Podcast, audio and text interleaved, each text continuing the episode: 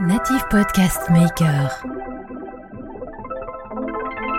Je pense qu'on avait moins peur de, se planter au début.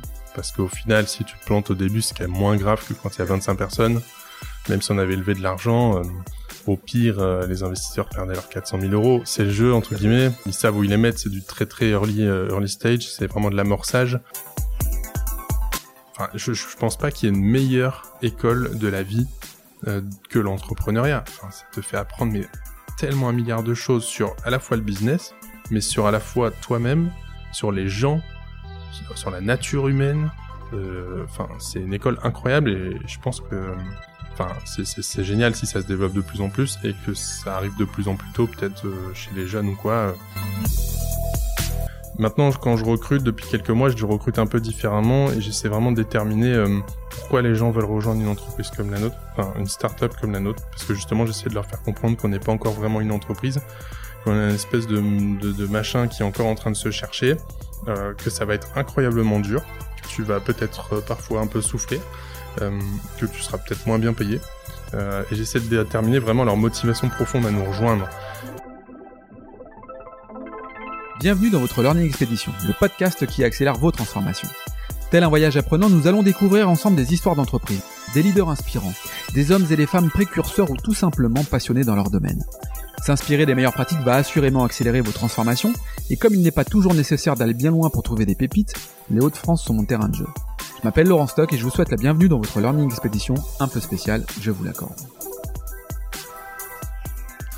Bien, bah bonjour tout le monde, j'espère que, bah, que vous allez bien. Alors mon invité du jour en fait c'est par l'intermédiaire de Clubhouse.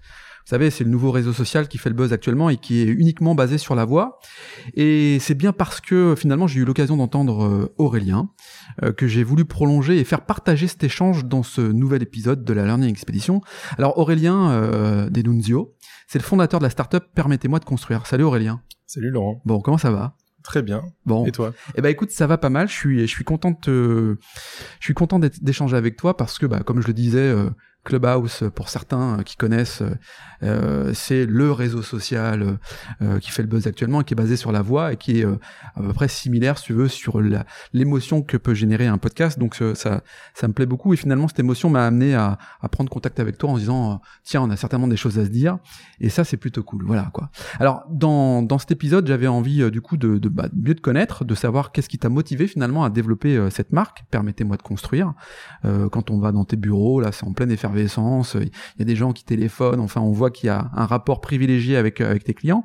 Je voudrais aussi avoir ta vision de la Startup Nation profiter de cet épisode également pour euh, finalement faire le lien entre euh, l'économie traditionnelle et l'économie de la tech où il y a souvent des termes anglophones qui sont empruntés et qui parfois sont un peu dérangeants et non compris donc ça sera aussi l'occasion de peut-être nous familiariser avec tout ça j'ai appris par Clubhouse que tu avais intégré The Family. Tu vas nous dire ce que c'est et la puissance que ça a pu générer chez toi.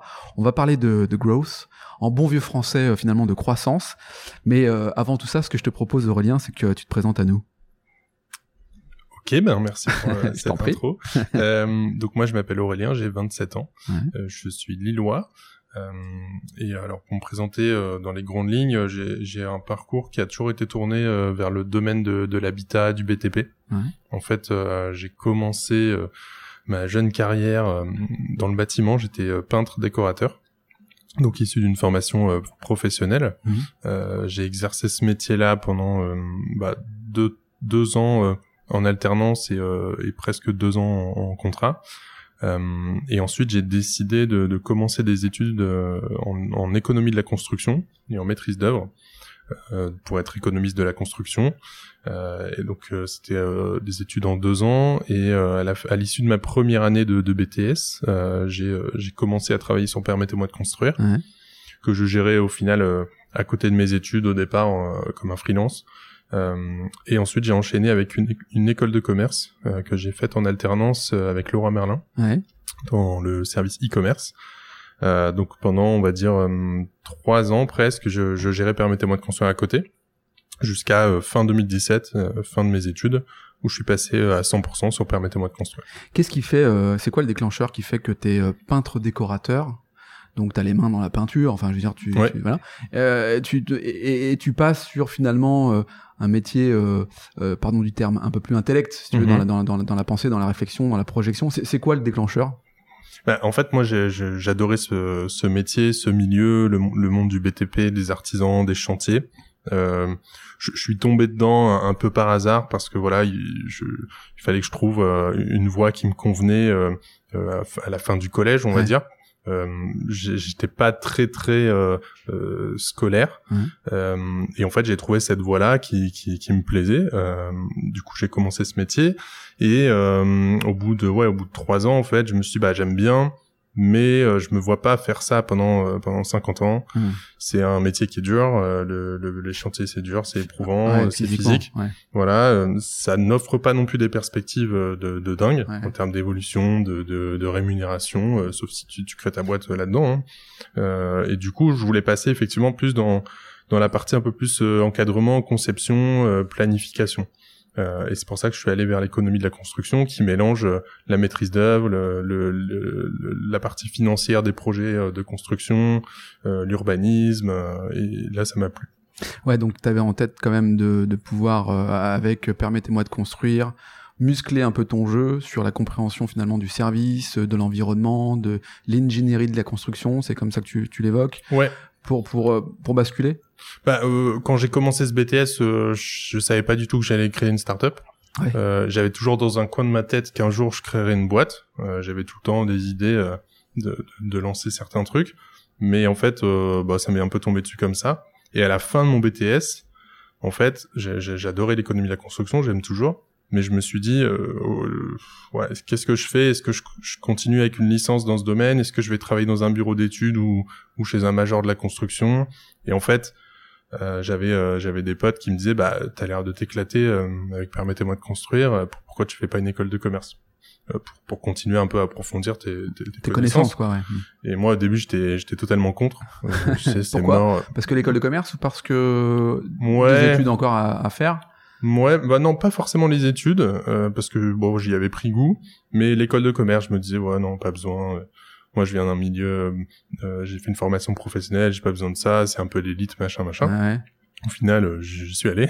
Et en fait, pas du tout. Et en fait, bah si, si, si, totalement. Mais euh, on y trouve aussi du bon. Du coup, j'ai pris tout ce que j'avais à apprendre. J'ai une super opportunité de faire une alternance chez, chez Leroy Merlin, qui m'a laissé du temps aussi pour développer la startup. Euh, et puis j'ai eu un diplôme d'une bonne école qui m'a permis d'apprendre quand même pas mal de choses, même si je pense qu'avec là, avec deux trois ans de recul, euh, tout ce que j'ai appris, c'est plutôt par l'intermédiaire de permettez-moi de construire. Néanmoins, ça offre quand même des, des choses et du coup, je, je regrette pas de l'avoir fait. Ouais, peut-être euh, des éléments de réseau en fait finalement. C'est-à-dire que peut-être que l'école de commerce t'ouvre aussi des réseaux que t'aurais pas forcément. Euh. Oui, voilà. et puis ça m'a permis, c'était une formation généraliste. c'était un bachelor en fait à l'EDEC, donc ça m'a permis de d'avoir un overview complète de, de, tous les sujets business. Et eh oui, bien sûr. Euh, donc ça, ça m'a forcément nourri dans le développement de Permettez-moi de construire, donc, euh, donc non, je regrette pas du tout. Donc Permettez-moi de construire, déjà, euh, euh bon, on, on, a bien compris, mais pourquoi Permettez-moi de construire?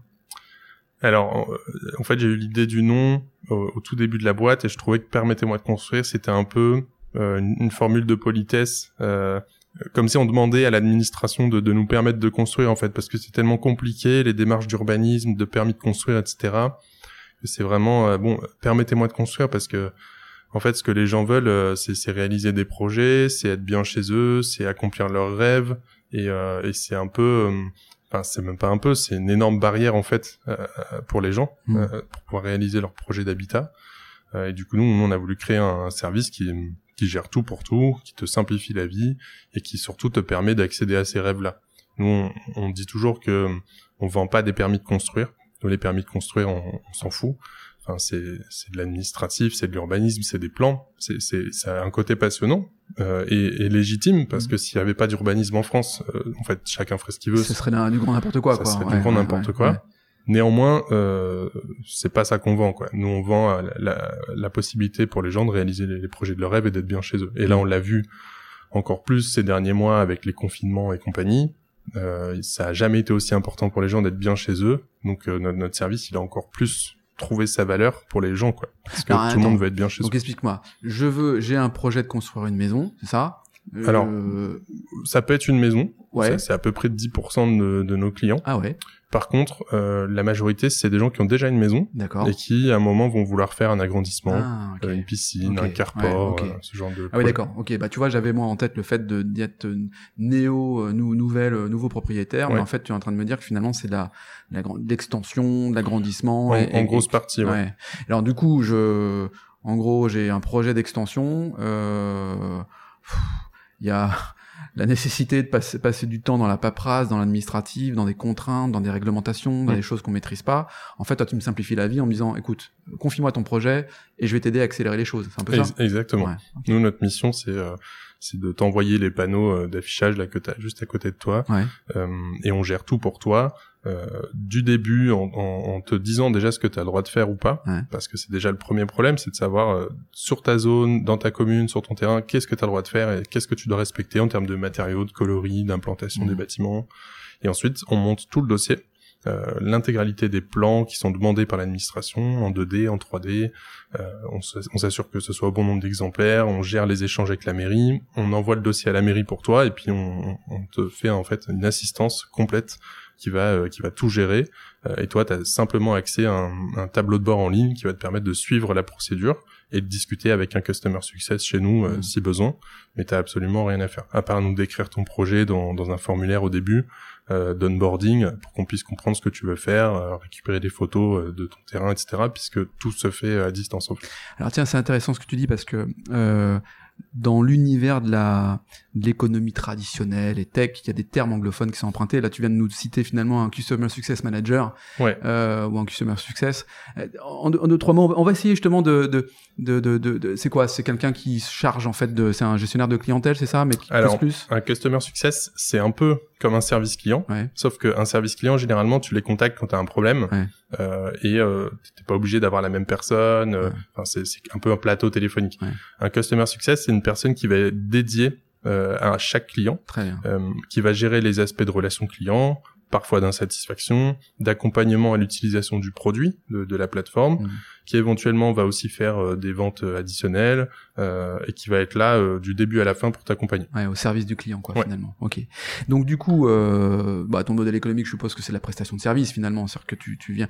On peut parler de taux de réussite. Est-ce que en gros des clients qui t'appellent, puis bah ça marche pas en fait, c'est-à-dire que l'extension n'est pas possible à faire. On, on, on est dans, dans ce principe aussi ou pas? Oui. Alors en fait, on, on a environ alors ça, ça dépend des types de projets, mais on a entre 90% et 95% des, des, des, permis qu'on arrive à obtenir. Euh, ou des déclarations préalables de travaux, qui est un autre type d'autorisation, mais assez semblable. Euh, ensuite, on a des garanties. Euh, si tu veux euh, avoir la garantie que en cas de refus, euh, t'es remboursé, bah t'as une garantie payante que, que tu peux acheter ouais. si tu sais que t'es dans une zone un peu tendue ou que ton projet il, potentiellement rentre pas trop dans les clous de la réglementation. Mmh. Nous, on te dit bah on peut quand même tenter le dépôt parce que l'urbanisme c'est aussi parfois euh, assez subjectif et il y a une dimension très locale. Euh, ça dépend de la mairie, ça dépend de la personne qui va instruire, ça dépend du maire et de sa volonté d'encourager certains projets ou pas. Euh, ça dépend comment c'est rédigé dans la réglementation d'urbanisme. Mmh. Donc euh, même si t'es pas trop trop dans les clous, il y a toujours moyen que ça passe. Donc on tente. Mais si t'es pas entièrement sûr, bah tu peux prendre une garantie qui te permet d'être remboursé si, y a un refus. Ouais, si y a un refus. Ouais, ok. Alors attends, euh, permette-moi de construire, c'est combien de personnes à peu près aujourd'hui? Aujourd'hui, on est 22. 22 personnes. Ouais. Tu parles de chiffre d'affaires ou pas? Euh, Non, pas non, trop. Ok, je n'insisterai pas. ok. Euh, donc tu te définis comme une start-up, enfin c'est ce que tu ce que tu dis. Ta boîte, elle a combien d'années là? Là, on a 5 ans. 5 ans, ok. Tu as démarré euh, seul, puisque ouais. finalement c'est un, un, projet parallèle euh, à tes études, à tes premières activités. C'est quoi le tes, bureaux là dans lesquels nous sommes, c'est tes bureaux historiques? T'as démarré ici ou pas? Alors on n'a pas démarré ici. Moi j'ai démarré quand j'étais tout seul euh, bon, dans, dans, mon studio étudiant. Dans ton garage quoi. C'est ça presque. Ensuite, euh, comme j'étais en alternance chez Laura Merlin, j'avais j'avais un, un, un, petit bureau là-bas. Ouais. Euh, et on est arrivé à Euratechnologie début 2017 euh, dans d'autres locaux, mais ouais. sur, sur le site de la technologie. Et quand tu dis on, c'est toi tout seul ou t'avais déjà euh, Alors, pris déjà avec toi? euh, Ouais, début 2016, je me suis associé euh, avec mon cousin, mmh. qui est aussi issu du monde du bâtiment, ouais, lui était ingénieur, euh, Maxime, et donc on, on est arrivé, arrivé ensemble aussi. Ok. Et donc là, la première sensation, c'est quoi? Tu tu t'arrives, t'as des clients, tu tu développes. Enfin, c'est quand on est une startup comme la tienne, c'est quoi les premières étapes finalement? Tu vois euh, à, mettre en place. Est-ce que finalement, tu vois, on parle de levée de fonds, on parle de, de, de, de tes clients qui sont finalement tes premiers financeurs, on parle d'un tas de sujets, on parle de, de scalabilité, on va, on va y venir aussi. Euh, C'est quoi tes premières impressions et comment tu fais pour développer tes premiers, euh, tes premiers chiffres d'affaires? Ben alors, au tout début, euh, j'avais, on va dire, une, sorte de preuve de business parce que j'étais freelance et j'accompagnais des particuliers, euh, on va dire, euh, dans leur permis de construire, mais sans industrialisation, sans recherche de, de faire euh, une énorme boîte. Je vous explique, en fait, la lumière vient de s'éteindre et on fait des gestes énormes pour essayer de la rallumer. Ça marche pas, ça y est, c'est parti. c'est automatique. Euh, donc, on va dire que à, à partir de cette phase-là, c'était euh, c'était encore une recherche de de compréhension des besoins du client. qui a duré assez longtemps. On est parti un peu dans tous les sens, on a fait pas mal de, de retours en arrière. Euh, et ensuite, c'était une recherche de, de, du product market fit quoi. Ouais. Ça c'est vraiment le euh, comment euh, tu sais que ton produit ou ton service a trouvé le le fit avec le marché, avec les clients, avec un modèle économique qui tourne. Et là-dessus, bah ça a mis pas mal de temps puisqu'on est parti dans tous les sens. On a on a eu des modèles différents. donc on va dire de, de fin 2000 non de début 2016 à début 2017 on a essayé de trouver ce, ce product market fit. Avec du recul, je pense qu'on l'avait pas encore totalement, mais on a fait une première levée de fonds en début 2017 de 400 000 euros. Parce que ton modèle économique finalement répondait à une demande, c'est ça? Que globalement... Ça répondait à une demande, mais le modèle était pas bon. C'est-à-dire que euh, on avait créé une marketplace avec des, des indépendants euh, un peu partout en France et on mettait en relation nos clients avec ces indépendants qui eux-mêmes géraient leur permis de construire. Hmm économiquement ça tenait pas, euh, on, ça, on, maîtrisait pas l'expérience, enfin ça n'avait pas du tout assez de valeur. Donc après on a évolué euh, et, euh, et on a quand même fait une levée de fonds. Euh, cette levée de fonds, ça, ça, ça, a tenu sa promesse. C'était une levée de fonds de, de seed. Ouais. Cette levée de fonds, elle était là pour nous financer, pour permettre de trouver le product market fit. Dans ces moments-là, tu, tu doutes ou pas? Comment C'est quoi C'est quoi ton état? C'est-à-dire que tu sais quand tu quand tu dis oh là là cette tergiverse, on part d'un modèle à un autre, ça prend pas, la valeur elle est pas là, on a investi du temps, on a investi de l'argent, même s'il y a des investisseurs à hauteur de 400 000 euros, ce qui est important, mais pas dingue non plus. Comment tu, comment tu, tu vois, comment t'arrives en fait à, gérer ton, ton mindset, quoi, enfin ton, ton état mmh. d'esprit, comment tu, comment tu fais? Bah, C'est sûr que tu doutes parce qu'on t'a donné de l'argent. Euh, moi, j'avais pas encore fini mes études. Euh, on confié 400 000 euros, donc c'est quand même euh, important. Mais en même temps, tu te dis, bah, si on bouge pas euh, très très vite, on meurt. Ouais. Donc euh, nous, quand on a fait des gros changements, ça a toujours été très très rapide. et pour l'instant, ça, ça, a payé. On en a fait 4-5 des gros changements sur le modèle. Aujourd'hui, on a un modèle qui tourne. mais effectivement, oui, ça, ça, fait flipper parce que tu vois les, les réserves de cash s'amoindrir. Ouais. Tu te dis bon, on a un vrai truc, euh, mais euh, en fait, moi je le voyais comme un Rubik's cube euh, à remettre à l'endroit. Ouais. On était parti en vrille à se dire ok, on va faire une marketplace avec des indépendants, mais en fait ça servait à rien. Puis après on a eu un modèle différent, on a commencé à recréer de la valeur, puis après on a encore changé et fait évoluer le modèle pour aujourd'hui arriver à quelque chose qui est industrialisé. mais oui, au début ça fait flipper, mais je pense que je pense qu'on avait moins peur de, de se planter au début parce qu'au final, si tu plantes au début, c'est quand même moins grave que quand il y a 25 personnes. Même si on avait levé de l'argent, euh, au pire, euh, les investisseurs perdaient leurs 400 000 euros. C'est le jeu. C'est le jeu, entre guillemets. Faut le, rappeler quand voilà, ils savent où ils les mettent. C'est du mm. très très early, euh, early stage. C'est vraiment de l'amorçage. bon, au final, on a réussi, on a réussi à quand même à, à passer ces étapes-là, donc c'est cool. Mais oui, on avait beaucoup moins peur. On était deux si tu veux, ça plante, ça plante quoi. Ouais, bah, bah, les enjeux sont pas fous quoi. T'as pas 25 personnes à qui tu dois dire, les gars. C'est ça. on va arrêter l'aventure. Euh, je parlais tout à l'heure de, de Startup Nation, tu vois, il y a, on est effectivement dans dans un environnement où avec euh, particulièrement Macron qui évoque le, côté Startup Nation. Tu, tu te sens là-dedans, toi? Tu, tu, tu, te sens euh, dans cet environnement-là? On est à Lille, tu vois, on faisait, on évoquait la fois dernière Paris. Mm. Euh, euh, je te disais sur justement Clubhouse, c'est ce qu'on a à rougir entre Paris et Lille. Tu me disais, bah ouais, franchement, c'est pas du tout le même écosystème. Comment tu vois les choses, toi, par rapport finalement à la notion de Startup Nation qui peuvent faire sourire certaines personnes d'ailleurs, tu vois, en disant, les gars, il y a aussi mm. l'économie traditionnelle qui est là, quoi? Comment tu te situes, toi, là-dedans? Moi, je me, je me, je me sens euh, pleinement euh, dans l'écosystème. connecté aux autres boîtes, connecté aux investisseurs, connecté à la connaissance. En fait, moi, je vois l'écosystème de start-up français comme un écosystème français. Après, bien sûr, pour moi, il y a, y a, Paris. L'essentiel des investisseurs sont là-bas. Il y a beaucoup de talents là-bas. Euh, je suis pas un chauvin de, de, de Lille ou de, de je sais pas quoi. Je, je, je suis fier d'être lillois. J'adore que ma boîte c'est à Lille. Ça a mm. plein plein d'avantages. Mais euh, je fais pas partie des gens qui qui font la guéguerre à Paris en disant oui, mais euh, euh, c'est mieux. Non, Paris ça reste Paris. Pour moi, c'est c'est c'est forcément. Enfin, t'es forcé d'y être connecté. Et à un moment, on est on est en France aussi, donc c'est quand même c'est pas un pays énorme. C'est clair. Euh, nous, on est à Lille, on a une heure de Paris. J'étais encore hier. Euh, juste, voilà, il n'y a, pas de sujet. Ça a plein d'avantages d'être à Lille ou dans une autre ville. Euh, mais euh, Paris, ça reste Paris, quoi. Ouais, c'est the place to be, quoi. Bah, ouais, euh, je sais pas si c'est the place to be, mais l'écosystème, il est français. et en fait, enfin, ça me fait rire parce qu'il y a deux ans, je suis allé au CES de Las Vegas en tant que visiteur. et il y avait des stands de, de régions. Donc, il y avait Hauts-de-France, Occitanie, Île-de-France, machin. Mm. Et les Américains, euh, ils disaient euh, mais what country is Occitanie? Tu vois, enfin, ils savent même pas placer la carte, la carte de, ouais, France sur la map. Donc euh, ils s'en foutent en fait. Euh, de, enfin.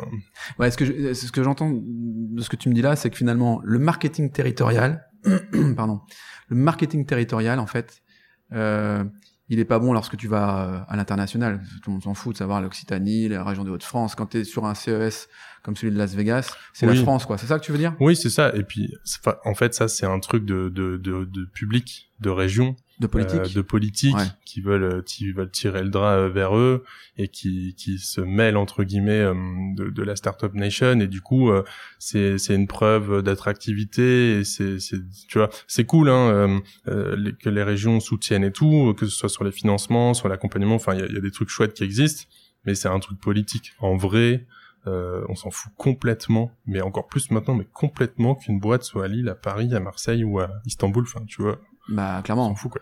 Euh, surtout qu'avec le télétravail, ça nous a quand même démontré que globalement, tu n'avais pas besoin d'être présent sur un lieu physique finalement. Ouais, Alors ça. ça. a des conséquences psychologiques qui sont extrêmement importantes à prendre en compte. Mais en fait, la vérité, c'est qu'effectivement, tu peux être partout dans le monde et travailler pour une boîte. Quoi. Moi, je me verrais pas euh, gérer une boîte qui est euh, full remote.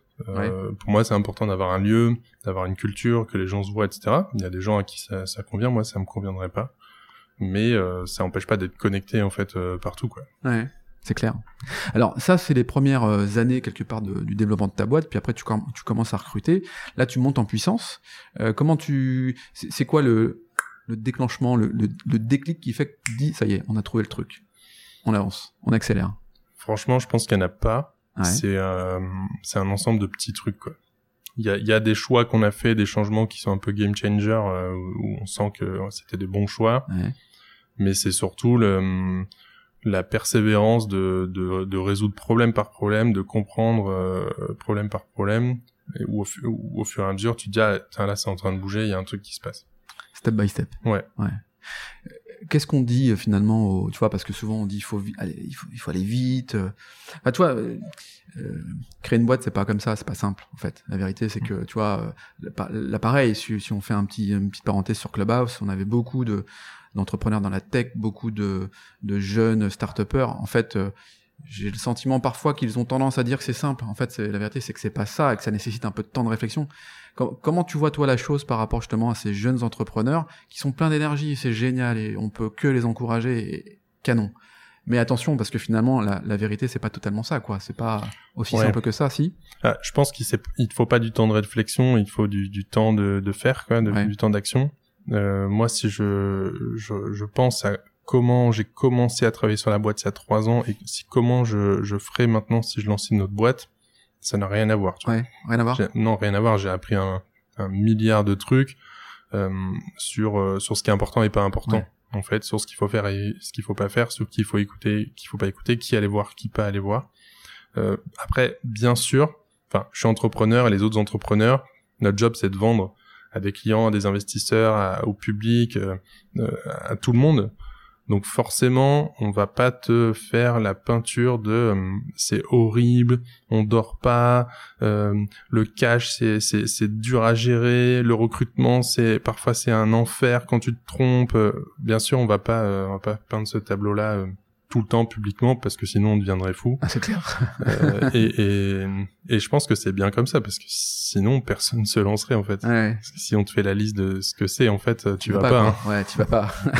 ouais, c'est ouais, clair que tu vas pas. Faut quand même être un peu timbré pour pour pour se lancer dans ça. Alors, je, je dis pas que que qu'il y a pas des côtés euh, positifs incroyables, sinon on le ferait pas. Euh, mais euh, il faut quand même être sacrément euh, déterminé pour se dire ok je, je, pars de rien je monte un truc et j'essaie de le développer c'est contre vents et marées euh, tout le temps euh, c'est H24 euh, tu l'as tout le temps dans la tête et en même temps c'est comme une espèce de, de, de drogue tu vois enfin ouais t'y retournes quoi t'y retournes parce qu'au final enfin je, je pense pas qu'il y ait une meilleure école de la vie que l'entrepreneuriat enfin ça te fait apprendre mais tellement un milliard de choses sur à la fois le business mais sur à la fois toi-même, sur les gens, sur la nature humaine. Enfin, euh, c'est une école incroyable et je pense que, enfin, c'est génial si ça se développe de plus en plus et que ça arrive de plus en plus tôt, peut-être euh, chez les jeunes ou quoi.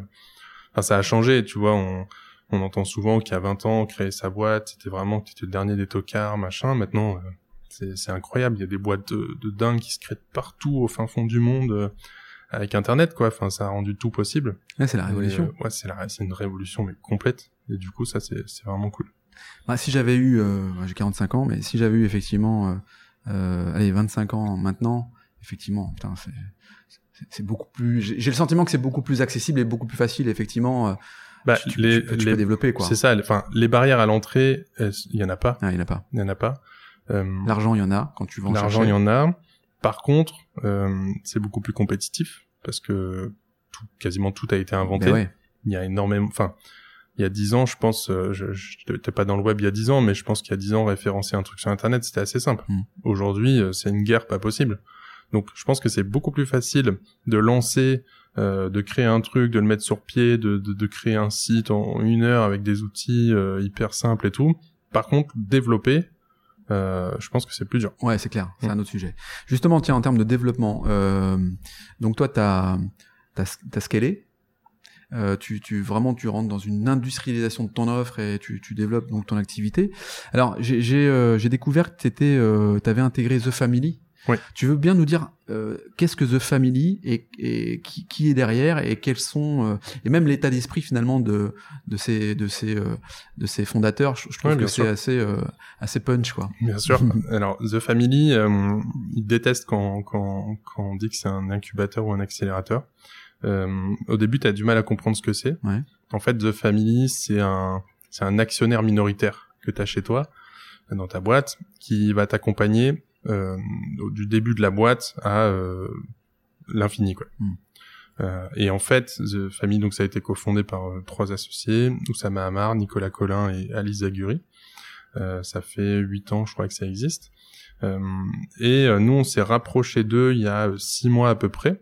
Euh, donc ils sont entrés, euh, ils sont entrés euh, dans notre boîte. Ouais, donc c'est tout récent. Ouais. Ouais. C'est assez récent. En fait, nous, ça fait euh, donc euh, quatre ans bientôt qu'on est à Euratechnologie, qui est un, un- un incubateur. incubateur, accélérateur, ouais. centre d'innovation, qui nous apporte des choses.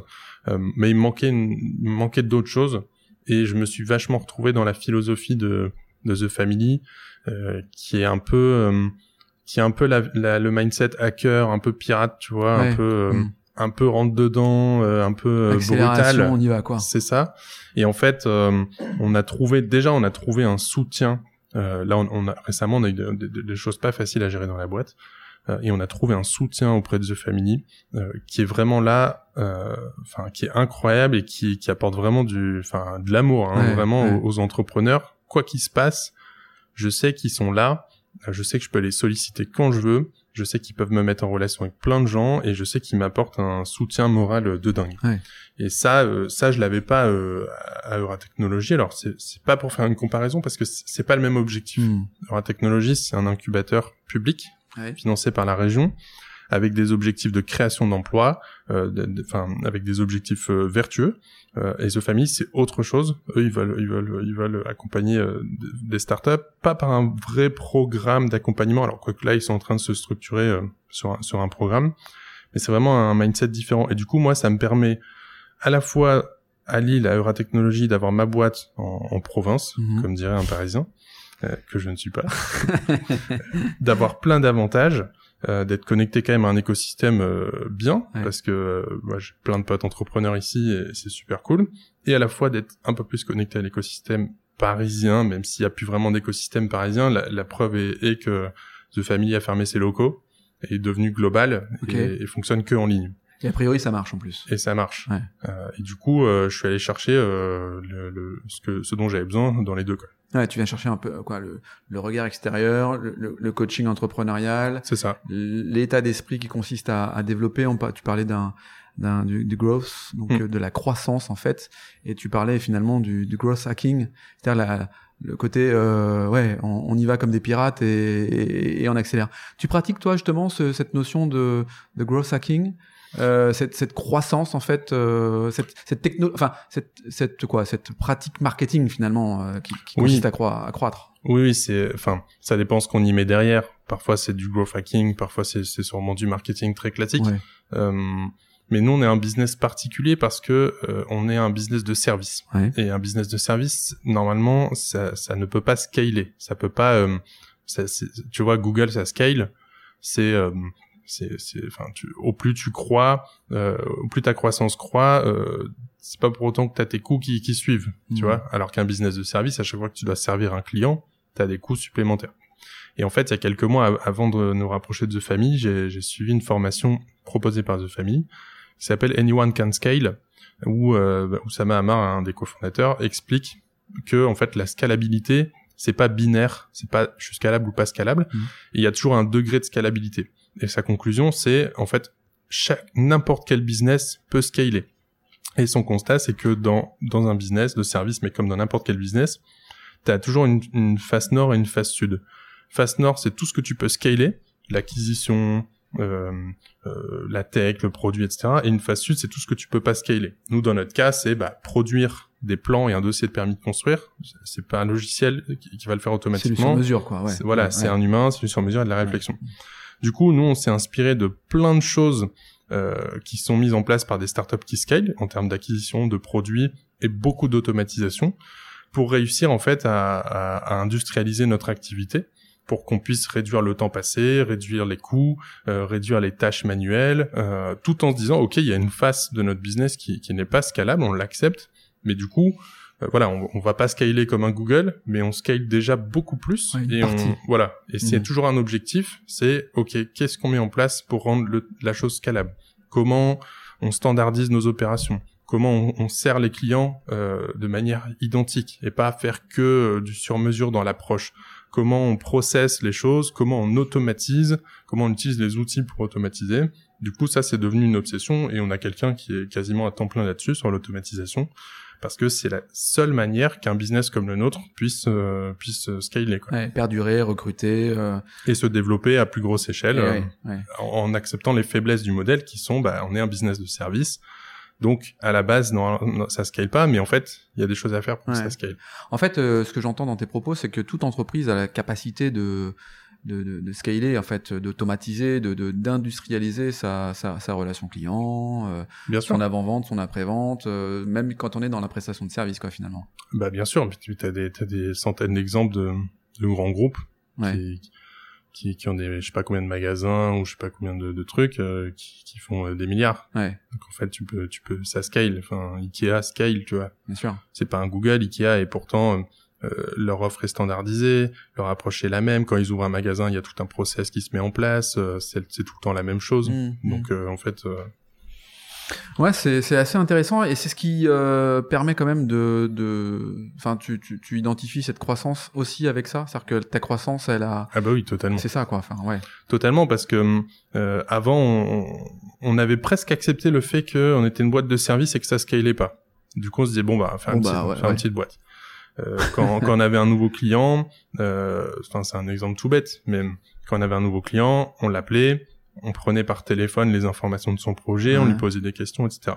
Après, on a commencé à développer un produit, un dashboard, et euh, on a commencé à standardiser l'approche. Et maintenant, le client, il a un formulaire d'onboarding. Donc c'est lui qui remplit en fait. C'est lui qui remplit. Ça, c'est une, une manière de déléguer au client certaines tâches, qui va mieux faire que nous, euh, et c'est une manière de standardiser l'approche euh, sur euh, comment on onboard un nouveau client mmh. et c'est c'est processé tu vois. Et, et c'est automatisé puisqu'une fois qu'il a rempli son onboarding ça va déclencher plein d'actions de notre côté ça va ouvrir un dossier ça enfin ça va faire plein de choses.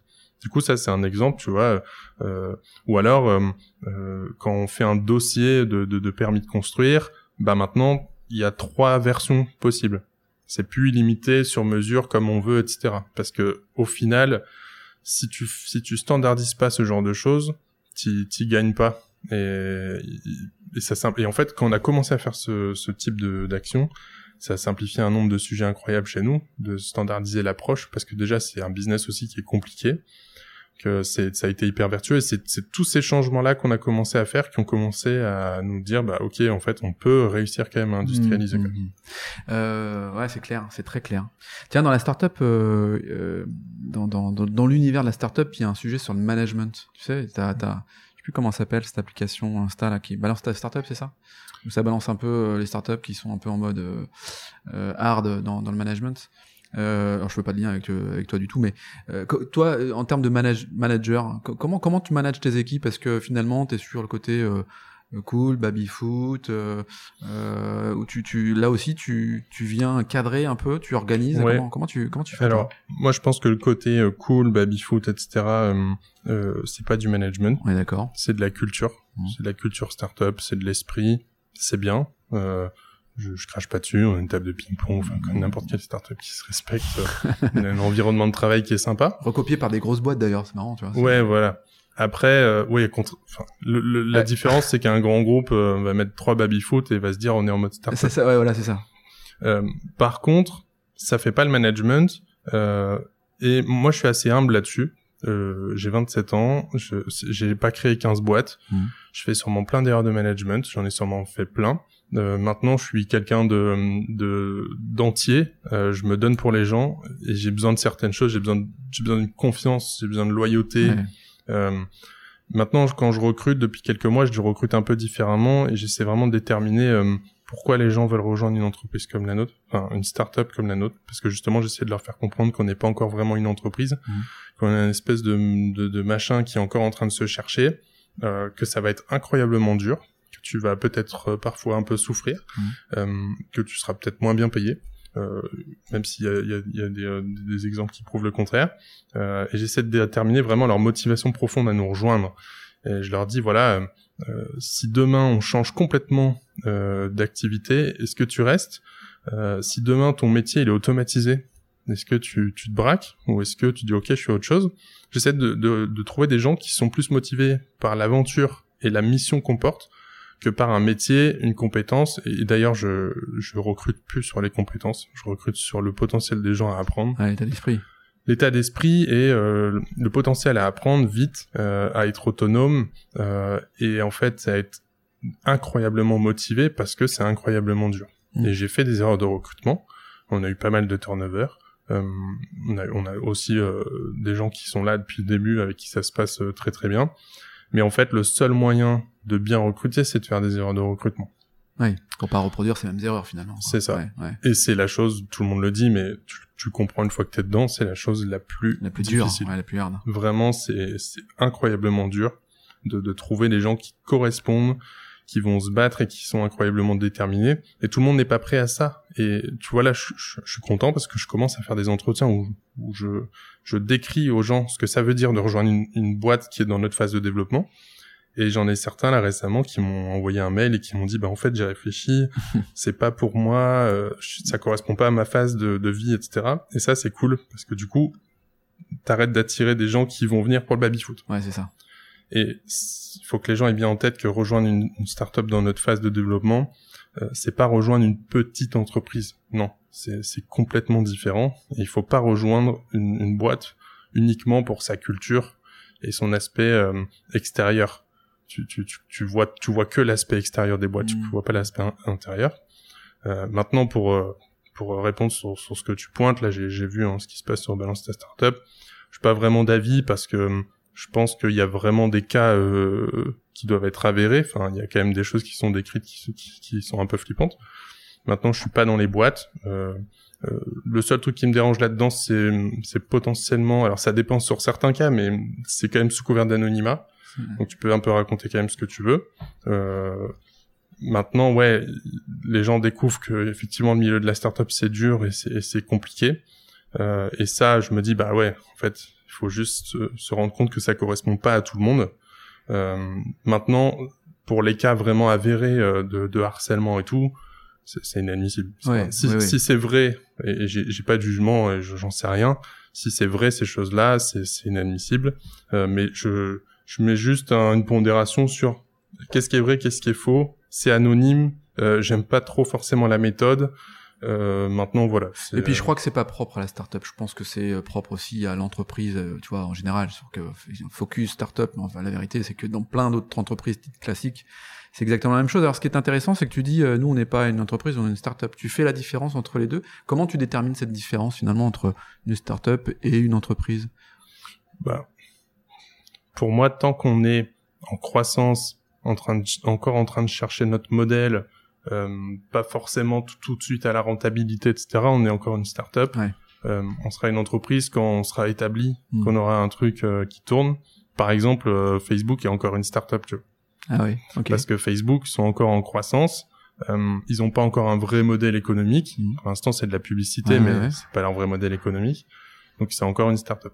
C'est pas déterminé par la taille de, de, la boîte ou du nombre d'employés, tu vois. Mmh, mmh. Euh, c'est quoi ton moteur, toi, tous les jours, là, ce qui te fait euh, lever? Qu'est-ce qui te, qu'est-ce qui t'anime? C'est quoi ton moteur? Ah, Moi, mon premier moteur, c'est, ma valeur euh, principale, c'est la liberté. Ouais.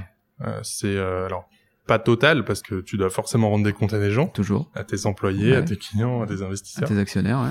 Mais c'est la liberté de penser, la liberté de faire, la liberté d'aller dans la direction que je veux. Euh, ça, c'est vraiment important pour moi. C'est vraiment le truc principal. Euh, et ensuite, ouais, c'est c'est de construire, euh, c'est de construire ma boîte, de, de recruter, de d'expérimenter, d'apprendre. Euh, ouais, c'est c'est ça mon moteur. Il y a jamais depuis cinq ans un matin où je me suis levé en me disant j'en ai marre. Ouais, jamais. Jamais. Jamais. Non. Jamais, jamais. Euh, on arrive bientôt au terme de ce podcast, euh, Aurélien. J'ai quelques questions, entre autres euh, l'une euh, que je réserve souvent à la fin, mais je vais la, je vais la faire maintenant parce que tu es, un jeune entrepreneur. Toi, tu as 27 ans, enfin, mhm. c'est c'est vachement bien. Je trouve que tu as un discours vachement posé, tu vois, raisonné, structuré. Comment tu te vois? Alors, généralement, je dis à ceux qui sont un peu plus âgés, projette-toi quand tu as 20 ans, mais j'ai envie de te faire l'inverse. Comment tu te vois, toi, tu vois, à 60, 65 ans? Si, si, Comment tu imagines finalement ta boîte? Elle est encore euh, tu l'as encore, tu l'as pas, tu l'as vendu. Euh, comment, tu, comment tu vois ta vie finalement quand tu auras 60-65 ans? Tu as deux heures. Déjà, euh, m'imaginer à 60-65 ans, ça m'angoisse énormément. C'est chaud, ouais. J'ai très très très très peur de ça. Déjà, je me dis quand on a lancé la boîte, j'avais 21 ans, putain j'en ai 27. ouais, ça va vite. Hein. Je vais faire le mec qui fait le vieux, mais ça va vite, effectivement. Euh, je, je sais pas si j'aurai encore cette boîte. moi, mon objectif, c'est de pousser cette boîte au plus loin où je peux et au plus loin où je suis encore dans ma, dans ma capacité et où je suis encore légitime. Hmm. Peut-être qu'un jour elle sera vendue, euh, peut-être que dans trois mois on sera mort, euh, j'en sais rien. Euh, par contre, si je me projette, je pense que oui, j'ai envie aussi de potentiellement créer d'autres euh, d'autres boîtes, d'autres euh, d'autres business. Et hum, j'ai du mal à me projeter dans la situation où je pourrais revenir salarié, par exemple. Ou alors ça dépend vraiment de la boîte et la mission mais euh, mais là du jour au lendemain ça serait impossible. Ouais, je comprends une souffrance. Ça serait une obligation quoi limite. Ouais c'est ça. Ça serait un point de non retour finalement. Exact. Euh, tiens en tant que euh, euh jeune entrepreneur ayant euh, créé une startup euh, from scratch T'as deux erreurs à éviter. T'as as fait des erreurs, comme tout le monde. Si t'avais deux erreurs euh, à nous, à nous, à nous partager qu'on qu'on pourrait éviter, alors parfois il faut faire les erreurs pour comprendre de ces erreurs, mais malgré tout, euh, si tu devais nous, nous accélérer en fait euh, notre développement avec deux erreurs à éviter, ça serait lesquelles d'après toi? Alors, c'est difficile, parce qu'il y en a plein. Ouais. Euh, là, comme ça, je dirais euh, éviter de, de scaler trop tôt. Ouais. Parce qu'en fait, c'est difficile de savoir si tu as vraiment ton product market fit. Et essayer de scaler avant d'avoir ton product market fit, euh, c'est une connerie. Et il faut essayer de faire les choses manuellement et sans chercher à scaler le, le plus longtemps possible, en fait. Mm. Euh, ça, c'est le premier truc. Ouais, tu veux dire, euh, prendre à bras le corps finalement les problèmes, les, les, réfléchir, bien les travailler, pour ensuite euh, s'assurer que tout va bien et scaler, donc industrialiser après. c'est ça. C'est exactement ça. Euh, ensuite, une autre erreur. On pourrait parler. Bah, c'est de c'est de construire quelque chose. En fait, c'est pas d'avoir de d'abnégation sur euh, sur ce que tu fais, parce que tu peux avoir tendance à construire un truc qui te fait plaisir à toi et qui en fait répond pas à ce que les clients veulent. Nous, on l'a fait pendant un moment. Euh, et oui, il y a, y a, un autre truc aussi, mais, mais je pense que c'est normal en fait de passer par là. Mais il y a de plus en plus d'éducation sur l'entrepreneuriat qui, qui vise à t'empêcher de le faire. C'est qu'au début, quand tu te lances, tu fais plein de trucs qui servent à rien, quoi. Genre? Bah, genre. Euh, euh, euh, travailler trop longtemps avant avant de lancer ton truc, euh, passer trop de temps euh, à faire des after work. Bon là il y en a plus. C'est euh, ouais, tu veux dire être focus finalement ouais, sur te concentrer sur des trucs qui servent à rien parce que tu as l'impression que c'est une fin en soi d'avoir lancé le truc, d'avoir ta jolie carte de visite et ton machin. En fait, on s'en fout ça. Ça c'est le début de l'histoire en fait. C'est le début de l'histoire et c'est pas ce qui est important du tout. Et là, moi, je le vois parce que j'ai, du coup, j'ai des potes maintenant qui créent leur boîte et tout. J'ai, d'ailleurs, Simon, si t'écoutes ce podcast. Simon de chez qui? Hein? Simon de, de, de quelle, quelle boîte? Simon, euh, qui, qui a pas encore créé sa ah. boîte, mais qui, que je, que j'essaie d'aider un peu et que je pousse à, arrêter de faire des trucs qui servent à rien et à lancer. On va pas le balancer alors, mais tu le taguer. c'est ça.